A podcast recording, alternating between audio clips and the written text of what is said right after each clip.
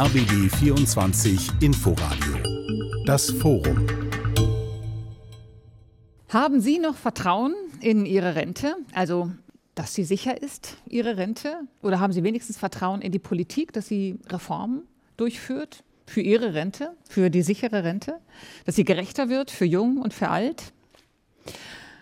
Die Alterung der Gesellschaft stellt uns schon seit ganz langem vor große Probleme. In unserer Rente, die gesetzliche Rentenversicherung, ist auf eine harte Probe gestellt. Es gibt immer weniger Junge, die immer mehr Rentner versorgen müssen. Ein Nachjustieren ist seit vielen, vielen Jahren immer wieder nötig und wird doch viel zu zögerlich immer wieder umgesetzt. Denken wir uns also eine Rentenreform 2024 folgender aus heute Abend. Herzlich willkommen zum RBB 24 Inforadio Forum. Mein Name ist Sandra Schwarte. Wir sind zu Gast hier im Deutschen Institut für Wirtschaftsforschung, dem DIW, unser Kooperationspartner bei dieser Forumdiskussion. Und Marcel Fratscher, der Präsident des DIW, den begrüße ich ganz herzlich auf dem Podium heute Abend. Ja. Herzlich willkommen auch den anderen drei Gästen, sämtlich Mitglieder des äh, Deutschen Bundestages, heute nach einem langen Tag hier bei uns äh, im Bundestag war ja auch ein spannender Tag. Ähm, Ottilie Klein, sie vertritt die CDU, ist dort auch im Bundestagsausschuss für Arbeit und Soziales und sozialpolitische Sprecher ihrer Fraktionen. Es ist auch Frank Psirske, er ist äh, für Bündnis 90 Die Grünen im Bundestag und die liberale Stimme kommt von Pascal Kober von der FDP. Herzlich willkommen Ihnen allen. Ja, heute war ein spannender Tag. Wir haben es gehört, es gibt eine Einigung im Haushaltsstreit und das könnte auch was mit der Rente zu tun haben, denn davor war oft die Rede nach dem äh, Urteil zur Schuldenbremse aus Karlsruhe, da könnte man doch auch an die Rente gehen, da ist doch viel zu holen. Milliarden, die in die Zuschüsse fließen und Rentner, die mit 63 in Rente gehen, da ist doch was zu holen. Deswegen die erste Frage, Marcel Fratscher an den Ökonomen, ist bei der Rente was zu holen? Kurzfristig ist die Antwort ein ganz klares Nein. Äh, natürlich, äh, das sind ja Versprechen, die gemacht wurden, die umgesetzt werden. Ähm, langfristig wird man auch die Rente grundlegend reformieren müssen, denn Deutschland hat ein riesiges demografisches Problem und damit das Dilemma, dass einerseits die Belastung für junge Menschen erheblich ist, zunimmt und gleichzeitig wir sehen, dass auch die Altersarmut in den kommenden Jahren ähm, nochmal erheblich zunehmen wird. Und diesen Spagat hinzubekommen, wie kann man äh, eine leistungsfähiges gesetzliche Rente etablieren, sicherstellen, sicherlich auch privat und betrieblich, aber vor allem die gesetzliche Rente als eine wichtige Planke äh, etablieren und, und stärken und gleichzeitig so zu gestalten, ähm, dass die junge Generation nicht übermäßig belastet wird. Das ist die, die große Schwierigkeit. Aber jetzt bei dieser aktuellen Frage kamen dann doch Stimmen, ähm, die gesagt haben, nein, bei der Rente jetzt kann man auch ganz aktuell drangehen und da etwas streichen. Eine grüne Stimme aus den Ländern war da zum Beispiel zu hören, nicht Sie, Herr Bsirske, ähm, aber ein grüner Landeskollege, der gesagt hat, die Mütterrente, die Rente mit 63, das muss jetzt auf den Prüfstand. Ähm, jetzt ist ein guter Zeitpunkt, wir brauchen auch gerade das Geld. Gehen Sie da mit? Wir haben es bei der Mütterrente ja mit einer versicherungsfremden Leistung zu tun die sogar so ausgestaltet ist, dass Apothekerinnen und Ärztinnen, die nie auch nur einen Cent in die gesetzliche Rentenversicherung gezahlt haben, von der Mütterrente über die gesetzliche Rentenversicherung profitieren.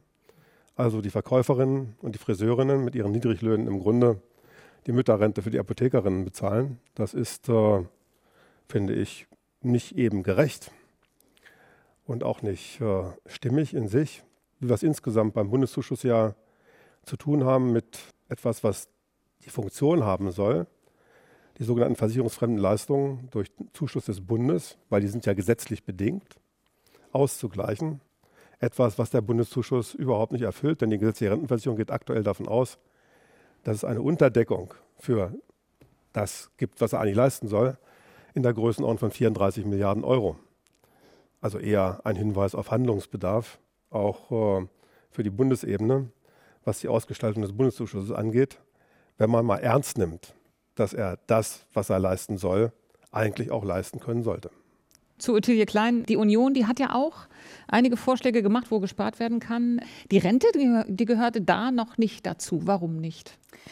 Nein, die Rente gehörte da nicht dazu und wir kritisieren auch, dass die Ampel ja tatsächlich äh, da sparen möchte, nämlich 600 Millionen Euro mit einem Griff in den Zuschuss sozusagen, also der Zuschuss ähm, zur Rentenversicherung, die ja umlagefinanziert ist ähm, und der Zuschuss aus Steuermitteln soll um 600 Millionen gekürzt werden. Das ist jetzt schon eine wiederholte Kürzung. Das heißt, da greift man auf Rücklagen zurück und als Folge bedeutet das, dass eine Beitragserhöhung schneller kommen wird, denn in irgendeiner Form muss muss das ja ausgeglichen werden.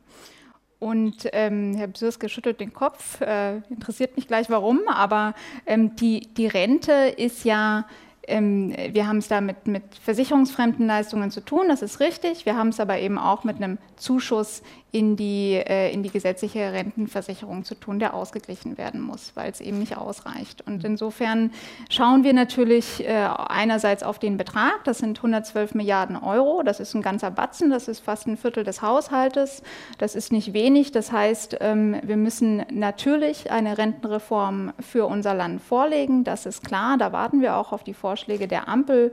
Eine Rentenreform 2 wurde ja angekündigt, sollte noch vor der Sommerpause kommen.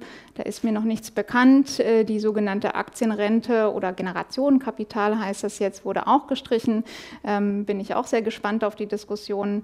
Äh, also ich glaube, dass wir da von der Ampel ähm, noch mehr erwarten könnten, gerade im Bereich Rente, auch übrigens was das Thema Altersarmut angeht. Äh, das Wort Altersarmut kommt nicht ein einziges Mal vor im Koalitionsvertrag. Äh, und da warte ich äh, und warten wir als CDU, CSU noch auf Vorschläge. Pascal Kober, Sie waren angesprochen, die FDP setzt ja auf private Vorsorge, steht auch im Koalitionsvertrag, dass man die private Vorsorge ähm, auf ganz neue Füße stellen will. Jetzt ist das Generationenkapital oder die Aktienrente, die ja äh, im Prinzip die Rentenversicherung stützen sollte langfristig, erstmal ähm, zumindest, äh, sie soll kommen, aber ohne Geld, ohne die 10 Milliarden. Ist es tatsächlich das Aus für diese Idee der FDP? Nein, überhaupt nicht. Wir sind da in den Details noch in der Diskussion mit einem Koalitionspartner, der heute Abend auch anwesend ist. Ähm, allerdings ähm, die Frage, ob da Geld im Haushalt äh, reserviert ist, das muss man äh, vor dem Hintergrund sehen, dass nur dort Geld in den Haushalt eingestellt werden kann, wo es eine gesetzliche Grundlage gibt. Also weil es sozusagen noch kein Gesetz dafür gibt, kann da auch kein Geld dafür in den Bundeshaushalt eingestellt werden. An sich ist äh, völlig klar, dieses Generationenkapital kommt, es muss kommen, weil wir, weil wir aufgrund der demografischen Entwicklung nicht daran vorbeikommen, zusätzliche Einnahmemöglichkeiten zu finden. Und äh, da orientieren wir uns vom Prinzip her jedenfalls, im Detail gibt es da Unterschiede, aber vom Prinzip her an einem erfolgreichen Modell, das es in Schweden gibt, dass man eben am Finanzmarkt ähm, Geld anlegt und aus der Rendite äh, dieses Fonds dann die gesetzliche Rentenversicherung stützt. Über das Modell und auch über den Streit mit dem Koalitionspartner. Ähm, da kommen wir später noch zurück. Mich würde erstmal interessieren, den Status quo, dass wir den versuchen zu definieren, um die äh, herauszufinden, wie drängend wirklich das Problem ist, Herr Fratscher. Ähm, was rollt da auf uns zu bei der Rente und wie sicher ist sie noch? Ja, erstmal vom, vom Niveau her haben wir heute schon im internationalen Vergleich ein ungewöhnlich niedriges Niveau, äh, knapp 48 Prozent. Äh, Tendenz sinken, klar, ähm, das, wird, das nimmt ab. Also 48 Prozent des durchschnittlichen Lebenseinkommens, was nachher dann an Rente gezahlt wird, da kann sich schon jeder vorstellen, dass wenn er oder sie keine private Vorsorge hat, dass da sehr wenig bei rumkommt.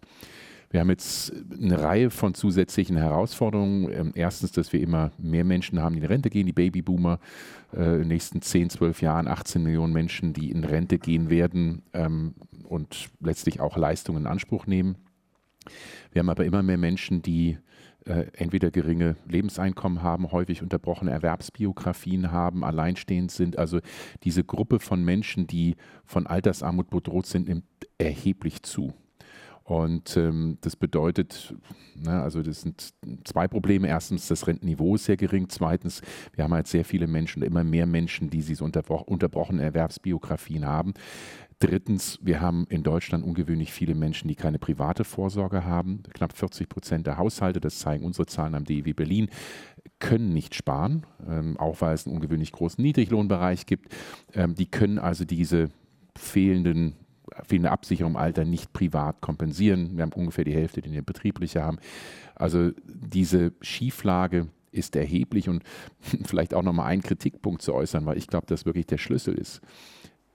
Unsere gesetzliche Rente in Deutschland heute ist in gewisser Weise eine Umverteilung von unten nach oben, von arm zu reich, weil das sogenannte Äquivalenzprinzip bedeutet, ähm, egal ob Sie 100 Euro Stundenlohn haben oder 12 Euro Stundenlohn haben, jeder eingezahlte Euro in die gesetzliche Rente erwirbt in den gleichen äh, Anspruch in Euro an monatlichen Rentenzahlungen. Jetzt ist es aber so, dass Menschen mit geringen Einkommen eine sechs, sieben Jahre geringere Lebenserwartung haben als Menschen mit sehr hohen Einkommen, beziehen also deutlich weniger. Und auch das zeigen unsere wissenschaftlichen Studien hier am DW Berlin. Menschen mit wenig Einkommen, die eine kurze ja, Lebenserwartung haben, also relativ wenig Jahre noch Rente beziehen, wenn sie in, in, in Rente gehen, ähm, kriegen häufig in Euro weniger raus, als was sie über die Jahre eingezahlt haben. Und das sind also schon Entwicklungen, wo man sagt, wir müssen auch diese soziale Komponente, also auch über die Ausgestaltung, wie soll dieser Topf, äh, das, was eingezahlt wird, verteilt werden.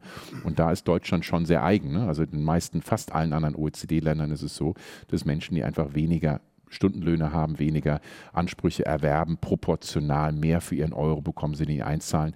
Und das ist, glaube ich, für mich nochmal diese soziale Ausgestaltung nochmal ganz wichtig. Das sind ja Vorschläge, die jetzt auch von anderen Ökonomen gemacht wurden, äh, das Ganze umzuändern. Aber wenn Sie jetzt sagen, es ist ungerecht, ähm, die Armen werden benachteiligt gegenüber den Reichen, mal so plakativ gesagt, ähm, wir haben äh, Bundeszuschüsse, die irgendwann in Zukunft vielleicht mal einen halben Bundeshaushalt ausmachen äh, und das ist die nahe Zukunft. wir haben ein zu niedriges Rentenniveau, das jetzt schon und wir haben viele Menschen, die nicht private Vorsorge machen können. Da muss man doch sagen, unser Rentensystem funktioniert nicht mehr, oder? Ja, Im Augenblick funktioniert es schon noch. Ähm, klar, ähm, das Problem ist, je später man anfängt, es zu reformieren, desto größer ist die Herausforderung, die Kosten, äh, je größer muss man die Abstriche machen. Deshalb ist aus der wissenschaftlichen Sicht, je früher man anfängt mit Reformen, desto besser. Und die Reform kann eben auch nicht nur eine Stellschraube sein, sondern muss an allen Stellschrauben drehen. Man muss ähm, das Renteneintrittsalter flexibler gestalten, darüber, darüber streiten, ob man es für alle hochsetzen will ist unsere Sorge aus wissenschaftlichen Studien. Wir haben heute immer mehr Menschen, die es gar nicht bis zum Renteneintrittsalter schaffen, also Erwerbs äh, gemindert sind. Ähm, wir müssen ähm, vor allem auch, ähm, das ist vielleicht der Schlüssel, der wichtig, wichtigste Element liegt gar nicht im Rentensystem per se, sondern liegt im Arbeitsmarkt. Es muss gelingen, mehr Menschen in Arbeit zu bringen, in gute Arbeit zu bringen.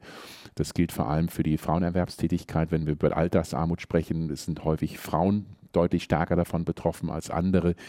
Je früher man diese Probleme, diese Herausforderungen angeht und je mehr man an allen Stellschrauben dreht, desto, desto besser kriegt man dieses Problem in den Griff. Also ich würde sagen, die Chance besteht noch, man sollte nur noch nicht mehr jetzt noch viele Jahre warten, bis man es wirklich angeht früher in Rente gehen. Mit 63 äh, sorgt nicht dafür, dass wir mehr Fachkräfte haben, sorgt nicht dafür, dass äh, mehr Menschen äh, dann länger arbeiten und einzahlen.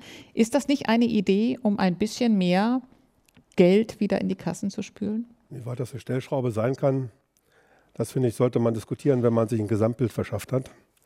Wenn man über die verschiedenen Möglichkeiten und Stellschrauben sich einen Überblick verschafft hat, die es gibt. Aber der Reihe nach.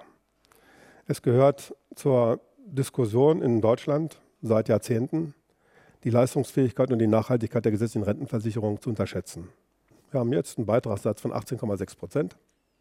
Wir haben Rücklagen von 44 Milliarden in der Mindestrücklage. Kurzum, vieles von dem, was da an Tatanmeldungen das Bild lange geprägt hat, ist nicht eingetreten.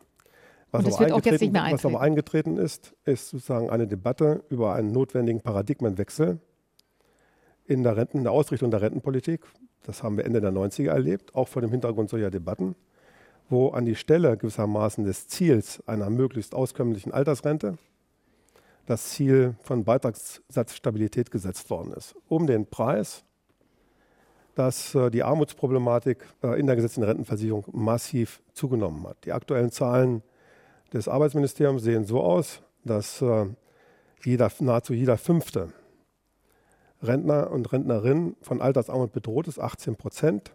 Und ich bin Herrn Fratscher dankbar, dass er dafür plädiert, mal den Blick zu weiten und mal über die Landesgrenzen hinaus zu gucken, weil wir dabei auf ein frappierendes Ergebnis äh, stoßen, wenn wir mal uns angucken, wie die Situation bei unseren westeuropäischen Nachbarländern aussieht.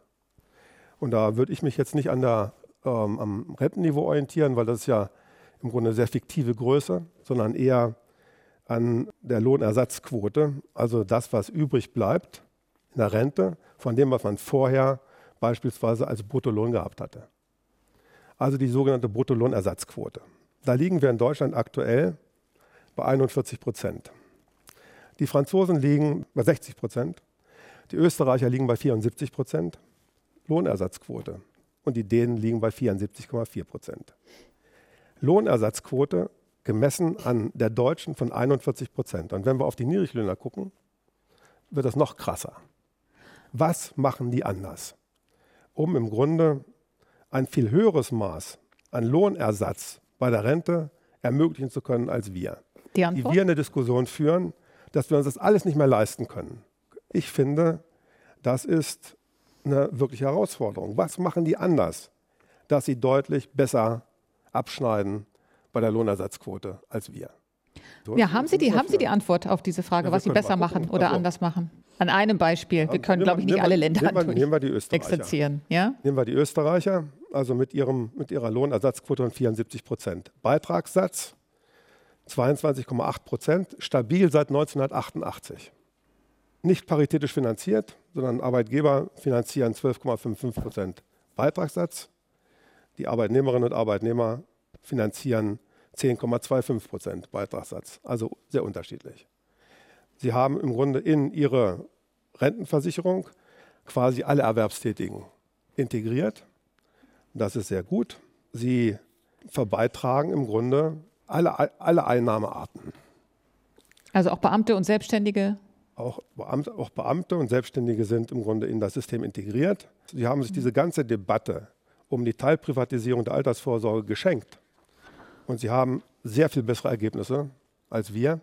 Und mit einem Rentensystem, das dazu führt, dass männliche Rentner im Grunde mit äh, monatlich 1000 Euro mehr rechnen können im Schnitt, als in der Bundesrepublik gezahlt werden. Und äh, weibliche Rentnerinnen mit im Schnitt 500 Euro mehr als hier. Herr Bsiske, dann gebe ich jetzt mal den Ball weiter. so nicht nur unsere Nachbarn haben Reform eingeführt, wir ja auch schon sehr, sehr viele. Das ist 97 die Reform der Union, die Rente ist sicher, Sie erinnern sich äh, sicherlich. Äh, der Bundeszuschlag wurde eingeführt, ein Demografie, ein Nachhaltigkeitsfaktor wurde eingeführt. Wir haben die Riester und die Rürup-Rente gesehen äh, unter Rot-Grün, äh, der Rentenanstieg, der kleiner ausfällt, Anfang der 2000er, dann die drei Säulen der Altersvorsorge, gesetzlich, betrieblich, privat. Also wir haben schon einiges mitgemacht an Reformen, auch an großen Reformen in der Rente. Dann wurden die Haltelinien eingezogen, Sie haben es erwähnt äh, das Rentenniveau ähm, nach unten gedeckelt, der Beitragssatz nach oben hin gedeckelt, zumindest einmal. Äh, darüber wird jetzt auch heftig gestritten. All diese Reformen Frau Klein, warum reichen sie nicht, wenn wir die Analyse von Herrn Sirske so hören? Also zunächst mal ist es völlig richtig, dass die unionsgeführte Bundesregierung in den letzten Legislaturperioden ganz viel gemacht haben. Sie haben einige Reformen genannt. Ähm, wir haben auch durch die Erhöhung des Renteneintrittsalters die Rente stabilisiert bis 2030, 2031. Und äh, für ab da ist jetzt die Ampel gefragt bin Ihnen sehr dankbar, Frau Schwarte, dass Sie eingeleitet haben mit der Frage, haben Sie Vertrauen in die Rente? Denn in dem Wort Vertrauen, finde ich, steckt ganz viel drin, was die Rente eigentlich auch bedeutet für viele Menschen. Es ist ein sehr emotionales Thema. Wir haben ja eine Rentenversicherung. Ja, also das bedeutet, dass Angestellte heute einen Beitrag zahlen im Vertrauen darauf, dass sie später, wenn sie Rente beziehen, eben auch entsprechend eine Rente bekommen, entsprechend der Beiträge, die sie eingezahlt haben. Das nennt sich Leistungsgerechtigkeit. Und das, was Sie sagen, Herr Fratscher, die Umverteilung, also natürlich müssen wir was tun beim Thema Altersarmut, keine Frage. Haben wir auch beispielsweise als unionsgeführte Bundesregierung mit der Grundrente gemacht, ähm, auch bei anderen Themen. Aber über das Rentensystem umzuverteilen, würde einen Systemwechsel mit sich bringen. Und da möchte ich nur einfach darauf hinweisen, dass das für viele Menschen die Vertrauensfrage nochmal stellen würde. Das wäre was ganz Neues. Und ich glaube, dass wir besser daran tun, dass wir die Umverteilung, so wie wir das auch sonst machen, über das Steuer- und Transfersystem leisten. Das haben wir jetzt auch. beim Thema Grundsicherung im Alter zum Beispiel. Da könnte man, wäre jetzt eine Idee, zum Beispiel mal sich anschauen, wie viele beziehen das eigentlich? Noch zu wenige tatsächlich. Wenn man sich mal anschaut, wer hat Anspruch darauf und wie viele Menschen beziehen das, dann sind das deutlich zu wenige. Ähm, dass man da noch mal rangeht und schaut, okay, wie könnten wir vielleicht über Freibeträge das regeln, dass mehr Menschen die Grundsicherung im Alter beanspruchen und dann eben zum Beispiel mit Beitrag von 250 Euro oder ähnliches dann noch aus ihren eigenen Rentenansprüchen beziehen dürfen, dass sie eben nicht nur auf Grundsicherung angewiesen äh, sind, plus sowas wie Wohngeld natürlich und andere Transferleistungen, auf die man dann Anspruch hat. Also ich glaube, das ist ein wichtiges Thema, äh, auf das wir eingehen sollten und äh, auch da bin ich gespannt auf die Vorschläge des Kollegen Bsirske zum Thema Altersarmut, die ich jetzt immer noch nicht gehört habe. Ich würde gerne Pascal Kober äh, zu Ihnen wechseln und über die private Vorsorge sprechen. Ich habe die ganzen Reformen genannt. Riester und Rürup sind ja Teil äh, der Idee, dass mehr Menschen auch privat für ihre Rente äh, dann vorsorgen müssen. Das scheint nicht geklappt zu haben. Sie wollen das auch anders machen jetzt in der Ampelregierung. Warum hat das Alte nicht funktioniert und was wollen Sie anders machen? Naja, das Alte hat im Kern deshalb nicht funktioniert, weil man zwei Fliegen mit einer Klappe schlagen wollte, die aber in der Sache sich äh, quasi ein Stück weit widersprechen. Das eine war, man wollte absolute Sicherheit. Deshalb hat man bei der Riester-Rente eben die Verpflichtung eingeführt, dass sie sowohl die äh, eingezahlten Beiträge wie auch die staatliche Förderung auf jeden Fall am Ende sozusagen wieder zurücküberwiesen werden können.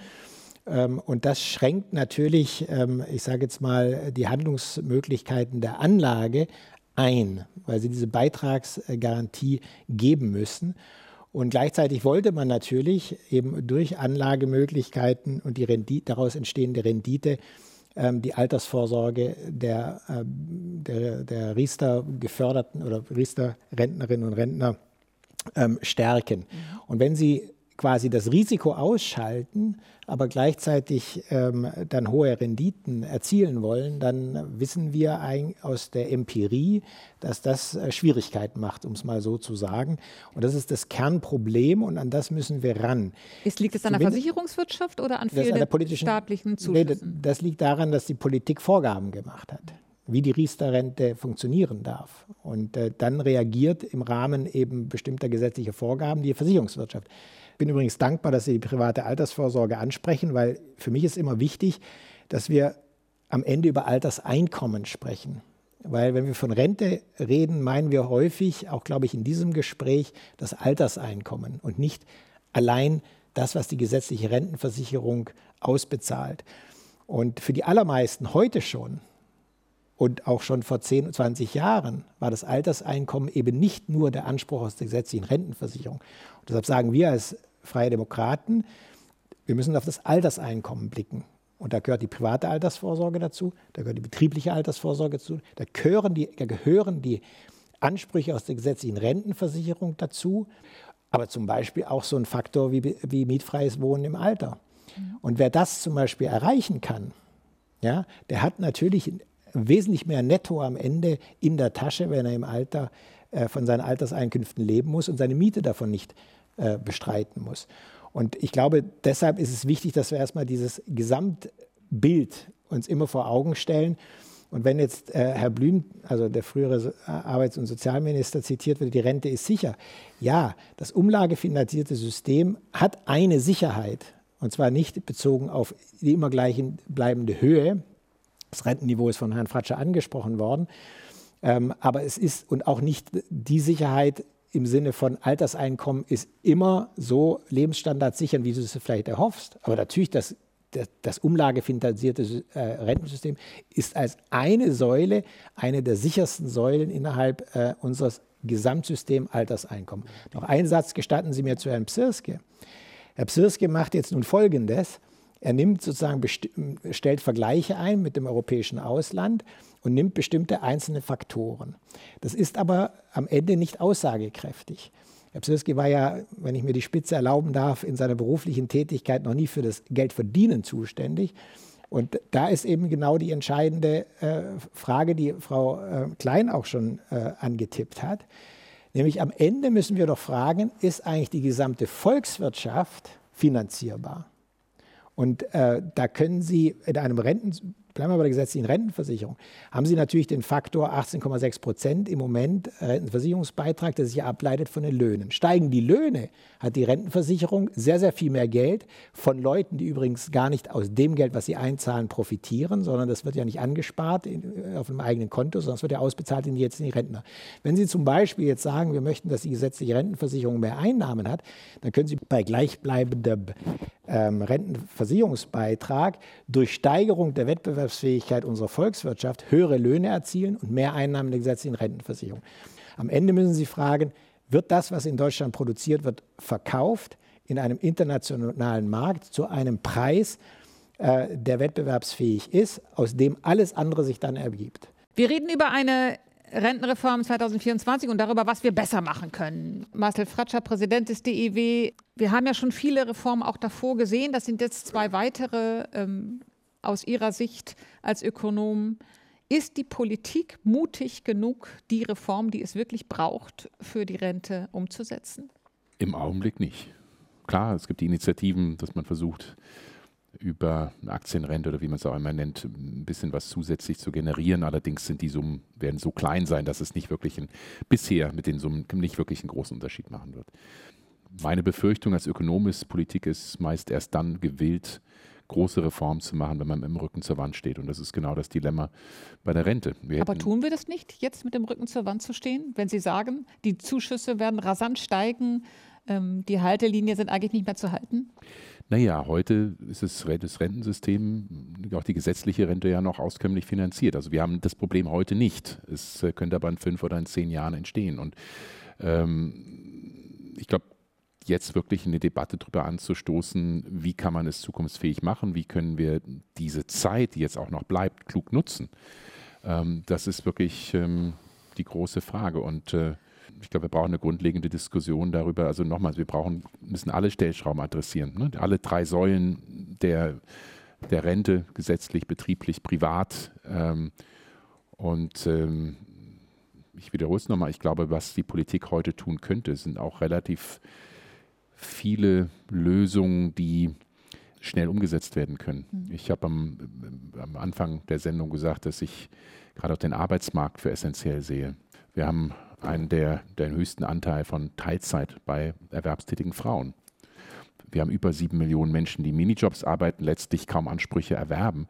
Äh, dann sind das häufig Fallen im Arbeitsmarkt. Und da könnte die Politik mit klugen Reformen, beispielsweise bei Reform des Ehegattensplittings, bei Reform der Mitversicherung, bei den Reformen von Minijobs und Midijobs, ähm, letztlich mehr Beschäftigung generieren. Und ähm, äh, Sie, Herr Kober, haben völlig zu Recht gesagt, ne? die Rentnerinnen und Rentner profitieren davon, wenn es einer Wirtschaft gut geht, wenn die Wirtschaft wächst. Das kann durch Produktivität sein.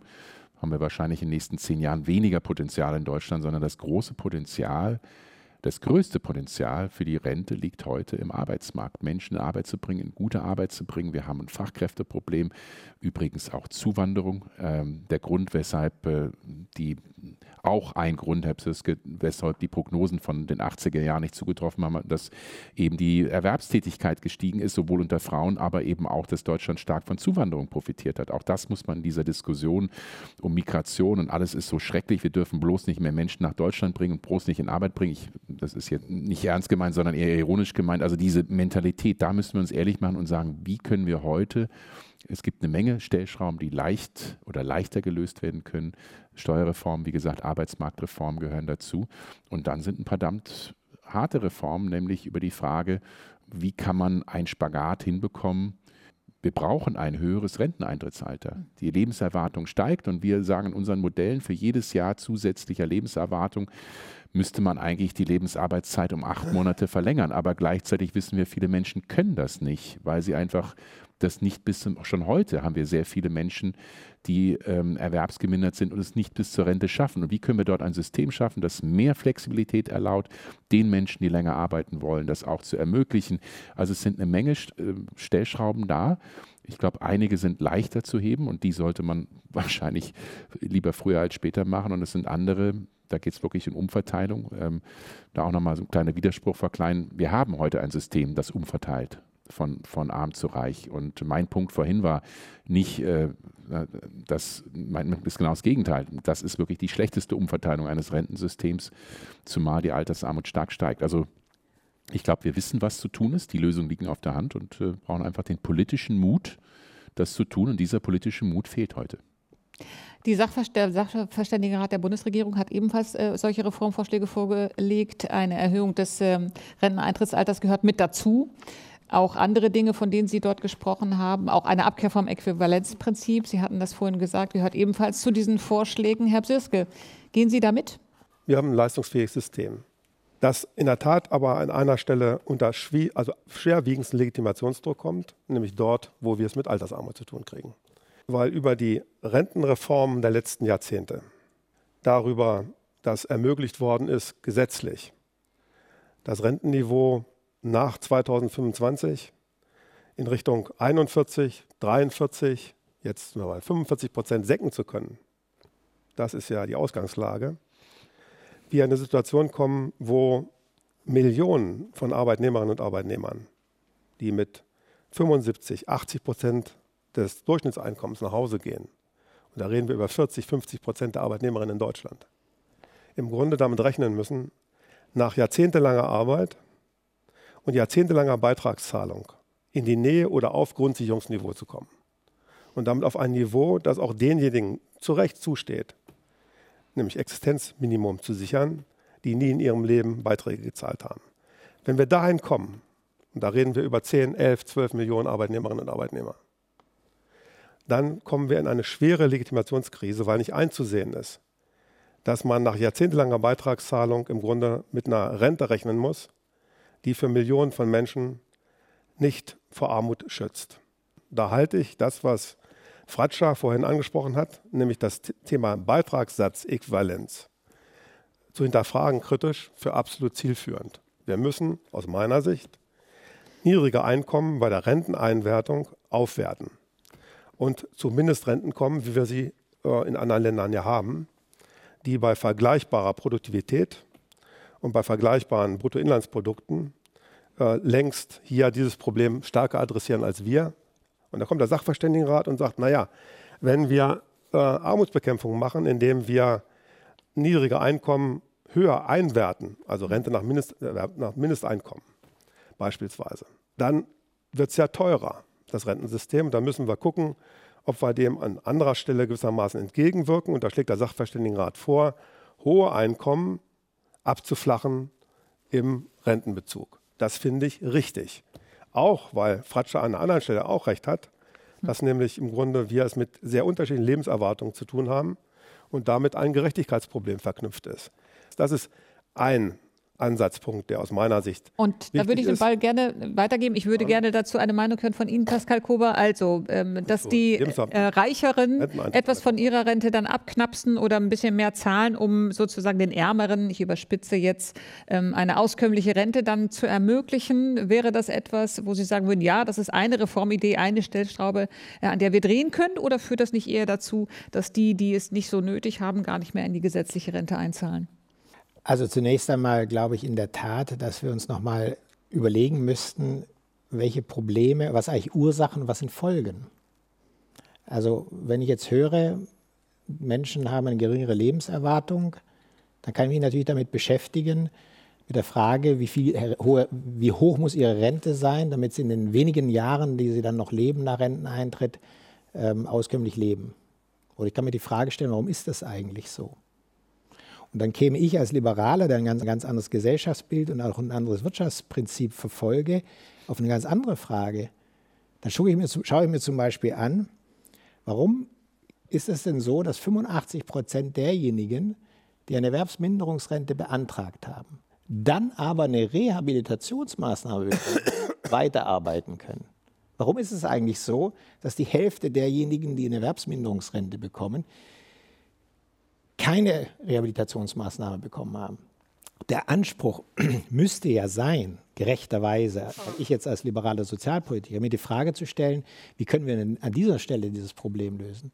So Geringverdiener, ich muss am Ende ja immer in der Lage sein, als Arbeitgeber mit dem in den Preis der Dienstleistung oder des Produktes eingepreisten Lohn einen Kunden zu finden, der die Dienstleistung oder das Produkt kauft. So einfach ist das. Sonst gibt es den Arbeitsplatz nicht.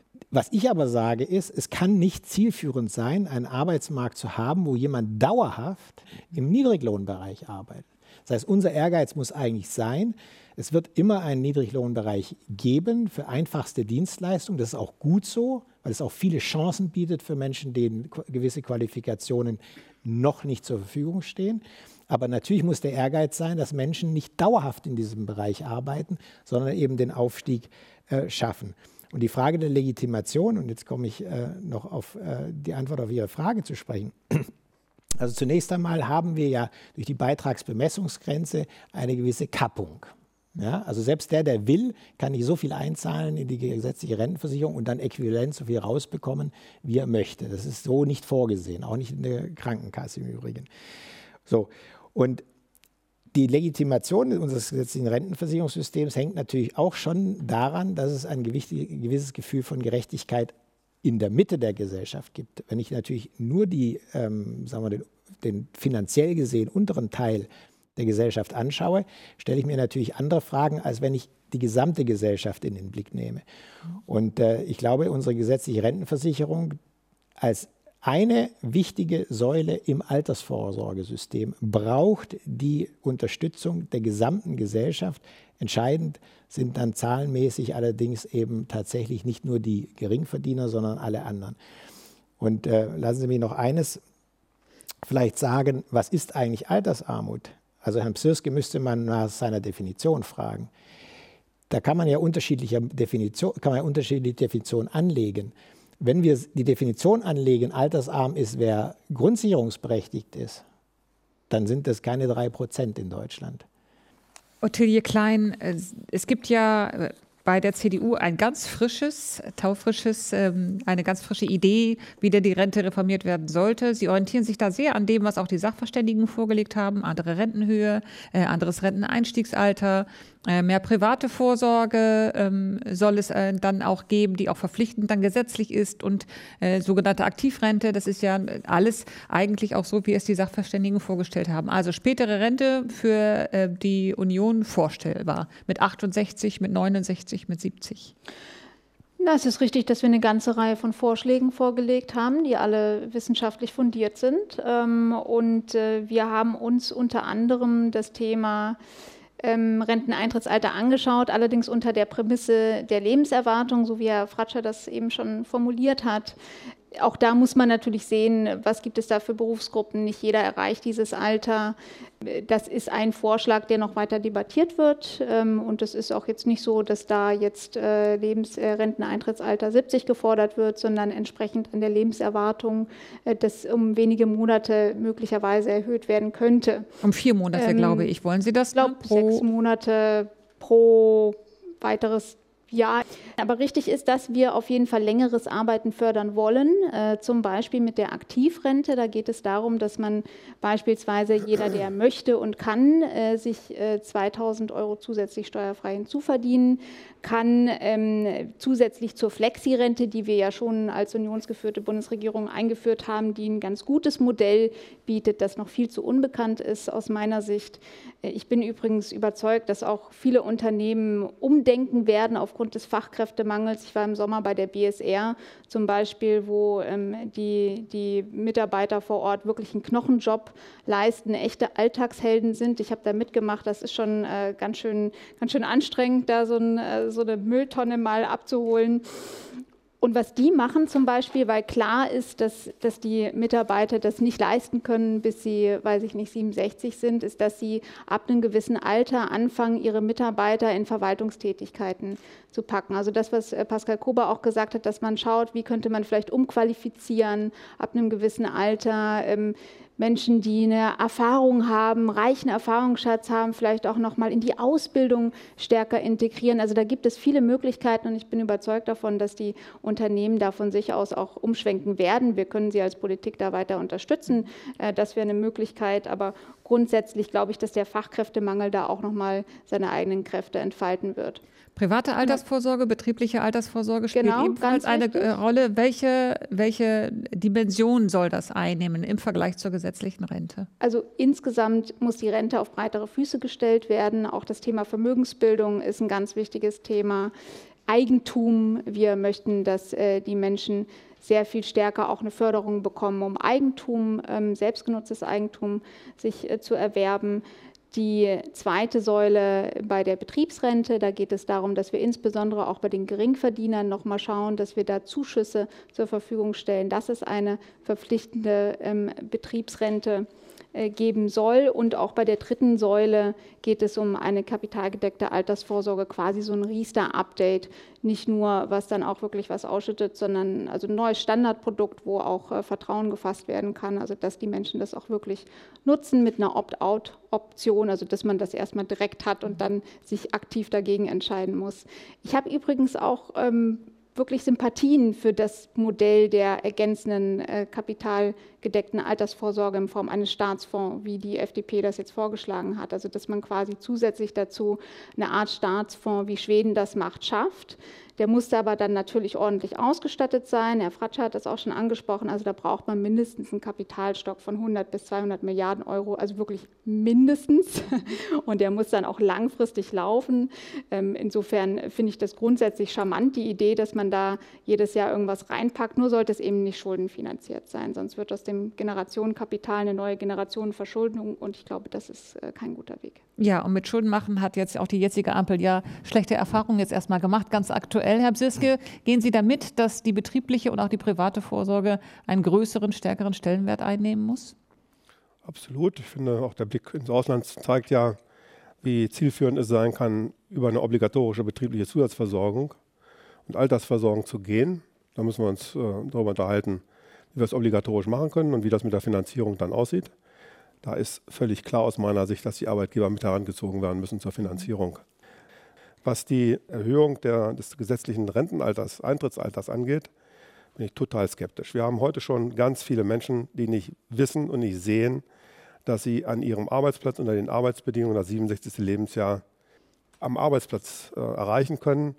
Das jetzt um weitere drei Jahre zu verlängern, heißt nichts anderes als für diese Menschen ein Rentenkürzungsprogramm äh, sozusagen vorzusehen und wird unter anderem auch zu dem Effekt führen, den das DEW ja völlig zu Recht herausgearbeitet hat. Wir werden mehr Erwerbsminderungs- und Erwerbsunfähigkeitsrentnerinnen und Rentner bekommen. Wollen wir das? Ich glaube, dass das nicht wirklich zielführend sein kann.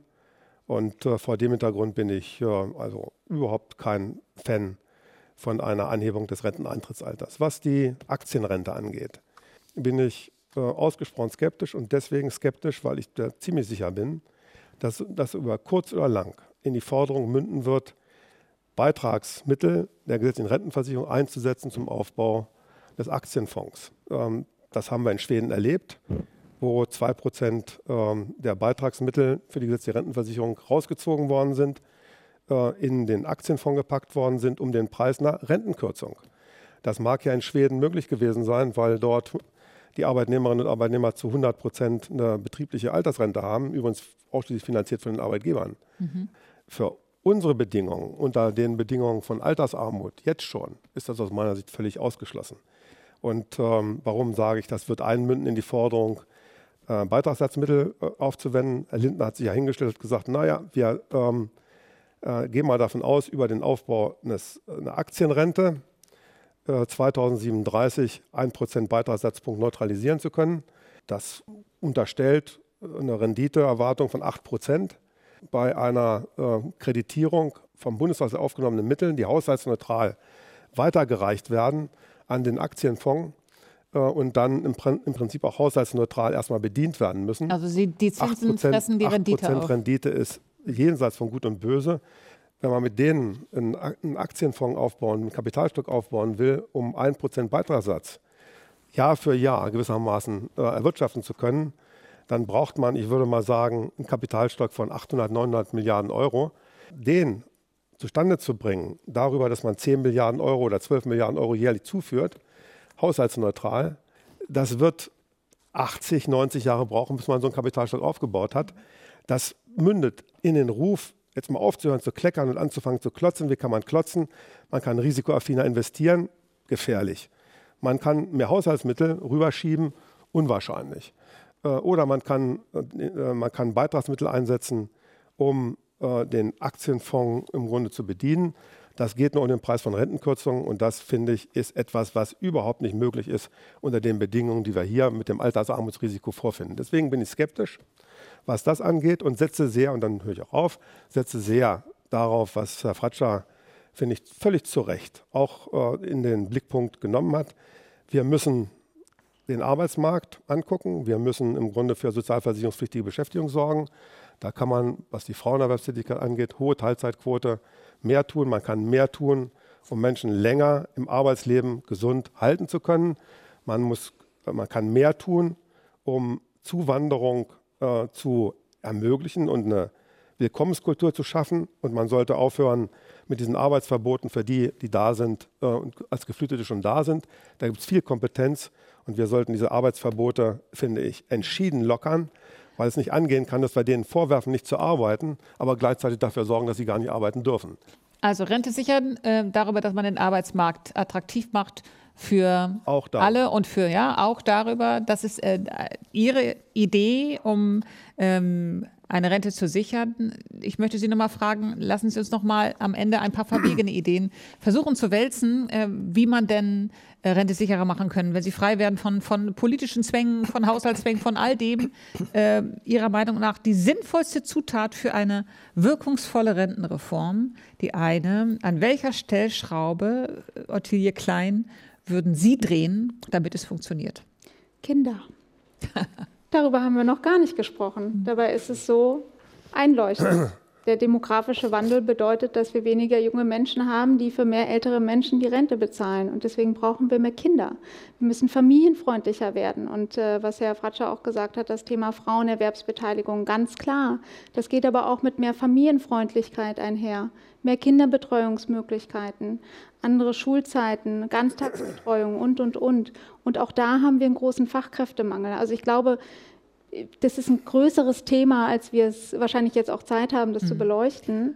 Genau, es soll ein Schlagwort sein. Also für Sie ist es tatsächlich so, den Demografiefaktor aushebeln über mehr Kinder. Äh, Ihre, Ihre entscheidende Stellschraube, Pascal Kober, äh, woran würden Sie drehen? Also wenn ich nur eine hätte, ja. dann an Entbürokratisierung. Wissen Sie warum? Weil wir gerade über das Rentensystem gesprochen haben, ob das jetzt Aktien sind oder ob das jetzt ähm, Betrieb, also private und betriebliche Altersvorsorge ist oder ob das jetzt ähm, die umlagefinanzierte gesetzliche Rentenversicherung ist. Wir brauchen eine florierende Wirtschaft. Was ich als Politiker mitsteuern kann und wo ich nahezu ausschließlich selbstverantwortlich ist, sind die Bürokratiekosten. Wenn wir die Unternehmen davon entlasten, haben sie Geld zum Investieren und das sind die Voraussetzungen dafür, dass äh, die hohe Wahrscheinlichkeit besteht, dass wir eine wettbewerbsfähige Wirtschaft erhalten oder beziehungsweise wieder bekommen. Die Aussichten sind ja im Moment gerade sehr trübe, was das anbelangt. Kinder sind wichtig, kann ich aber nicht politisch steuern, selbst weil ich die Leute eben nicht bis ins Ehebett hinein beeinflussen kann, um es mal bildlich zu sagen. Ich kann Faktoren natürlich begünstigen, gar keine Frage. Ich bin dafür, Aktienrente, ich bin dafür private Altersvorsorge, betriebliche Altersvorsorge. Ich bin auch dafür, dass wir das mietfreie Wohnen im Alter erleichtern durch das Erleichtern von äh, Möglichkeiten, Wohneigentum zu bilden im Laufe eines Erwerbslebens. Aber wenn Sie mich auf eine Sache reduzieren, dann würde ich sagen, heute Bürokratieentlastung. Franziska, was wäre Ihre eine Stellschraube? Der Arbeitsmarkt oder haben Sie noch eine bessere? Aktive Arbeitsmarktpolitik, entschiedene Stärkung der betrieblichen Altersversorgung, Abschwächung der Beitragsäquivalenz. Alle dürfen jetzt mehr Sachen sagen. Marcel Fratscher, vom Ökonomen, die eine Stellschraube, von der Sie sagen, das bringt wirklich etwas. Es wurde ja eigentlich schon alles gesagt. Für mich wäre, äh, wenn ich eine Sache sagen könnte, natürlich gute und bessere Arbeit.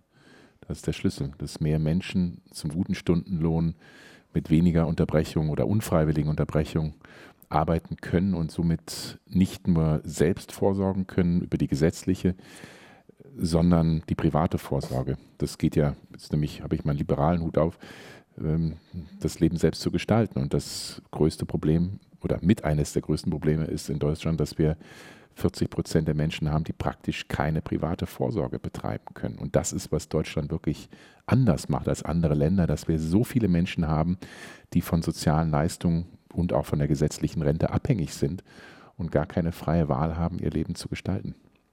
Wir haben viel vor uns, um eine Rente ähm, sicher zu machen, ob die gesetzliche, ob die private, ob die betriebliche. Ähm, da ist äh, viel zu tun. Vielen Dank in diese Runde. Das war das RBB24 Inforadio Forum in Kooperation mit dem Deutschen Institut für Wirtschaftsforschung zur Frage, wie eine Rentenreform aussehen könnte, wenn wir denn könnten. Auf dem Podium Marcel Fratscher, der Präsident des äh, DIW, Ottilie Klein für die CDU im Bundestag, für Bündnis 90 Die Grünen, Frank Bsirske. Vielen Dank für den Besuch und äh, vielen Dank auch an Pascal Kober von der FDP. Mein Name ist Sandra Schwarte. Ich bedanke mich sehr fürs Zuhören.